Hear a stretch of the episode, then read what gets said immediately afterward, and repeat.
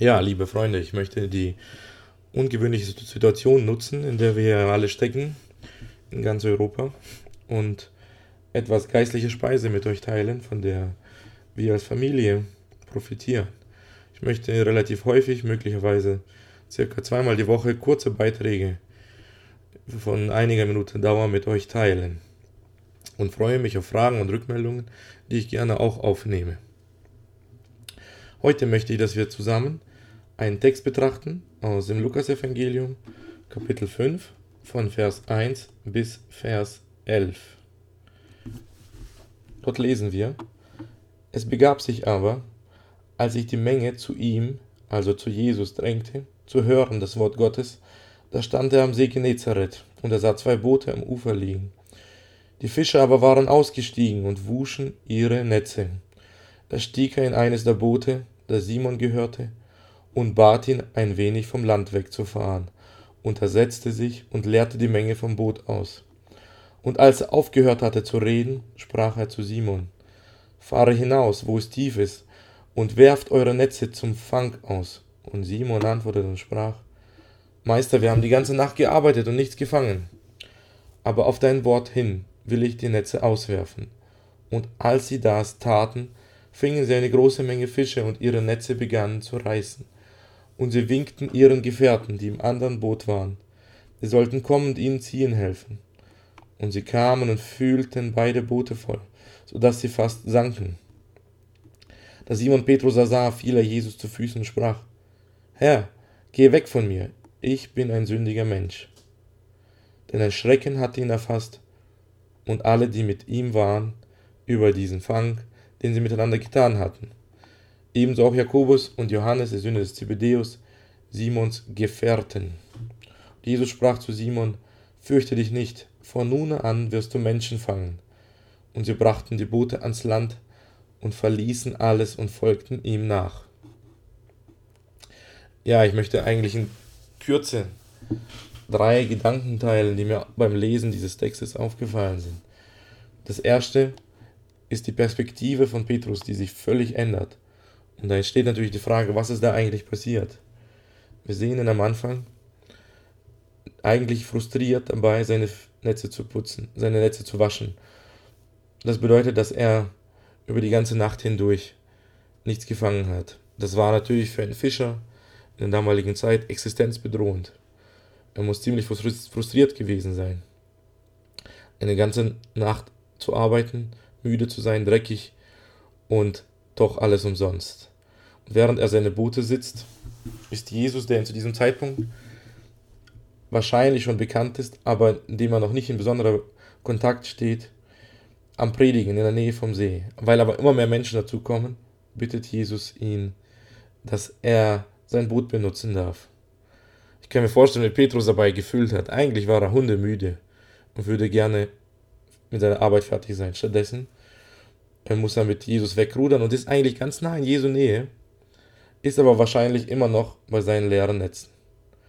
Und interessant ist, dass die Predigt von Jesus überhaupt keinen Eindruck auf ihn hinterlässt. Wir müssen uns so vorstellen, dass hier gerade der großartigste Prediger aller Zeiten gepredigt hat.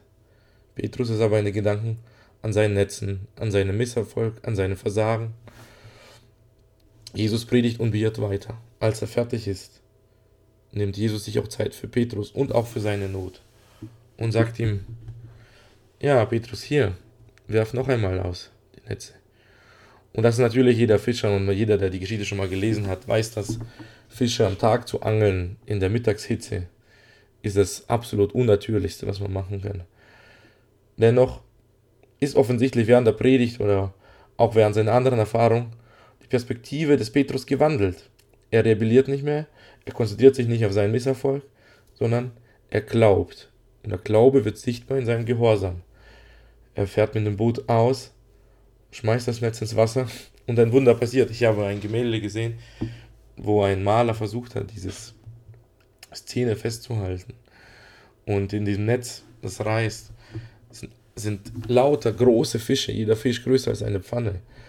Und Petrus oder die ganzen Jünger sind dabei, das, Boot, äh, das Netz rauszuziehen, damit es nicht verdirbt mit, mit, dem, mit dem Fang Und der Einzige, der aber plötzlich irgendwie einen Gedankenblitz hat, ist Petrus, weil seine Perspektive ändert sich endgültig. Er registriert plötzlich, dass Jesus, der jetzt die ganze Zeit in seinem Boot war, als er mit seinen Problemen beschäftigt war, gar nicht in sein Boot gehört.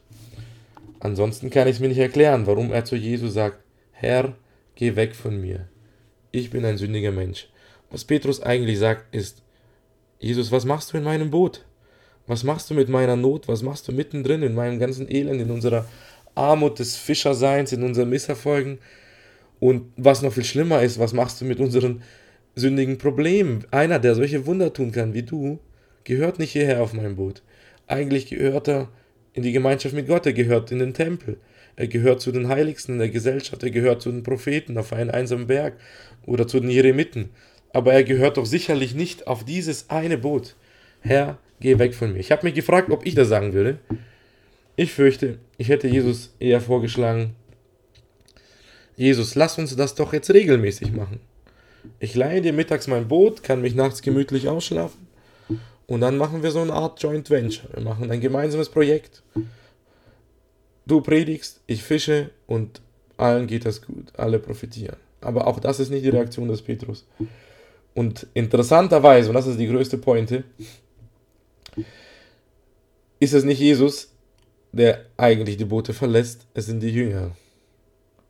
Die Jünger sind so begeistert oder so verändert durch diese Begegnung mit Jesus, dass sie aus normalen Fischern, die sie ja weiterhin bleiben, trotz der Nachfolge, zu Nachfolgern Christi werden. Die Begegnung mit Jesus Christus hat ihre Perspektive völlig verändert. In diesem alltäglichen Elend haben sie verstanden, dass sie nicht einem Schicksal oder einem blinden Zufall ausgeliefert sind, dass nicht ihr Misserfolg oder Erfolg entscheidet darüber, wie der Tag ausgeht, sondern dass sie von dem souveränen Herrn wirklich angesehen werden und dass Jesus, der in Petrus Boot gepredigt hat, wirklich mächtig war, auch Petrus und seine Familie auf wundersame Weise oder auf weniger wundersame Weise, aber auf jeden Fall liebevoll und voraussehend und durch die Macht der Vorsehung wunderbar zu versorgen. Und entsprechend bleibt es nicht nur bei diesem dritten Schritt, dieser Evolution des Petrus, dieser Entwicklung, dass er sagt, geh weg von mir, sondern es kommt eigentlich zum Trostzuspruch von Jesus. Er sagt, fürchte dich nicht. Von nun an wirst du Menschen fangen. Eigentlich sagt Jesus zu ihm, das ist erst der Anfang. Das, was du erleben wirst, ist noch viel großartiger. Und ich glaube, genau das kann jeder Mensch bezeugen, der sich auf Jesus Christus einlässt dass die Wunder, die er erlebt, immer nur der Anfang sind. Spätestens in unserer Auferstehung werden wir die großartigsten Wunder erleben, die kein Auge gesehen hat und die kein Ohr gehört hat, werden allen Kindern Gottes offenbart. Heute schmecken wir schon einen Vorgeschmack. In Trübsalen und Ängsten spüren wir den Sieg im Glauben an Jesus Christus. Aber noch kein, eine kurze Zeit und wir werden den Sieg in voller Herrlichkeit erleben. Lasst uns dem Herrn danken für seine große Güte. Amen.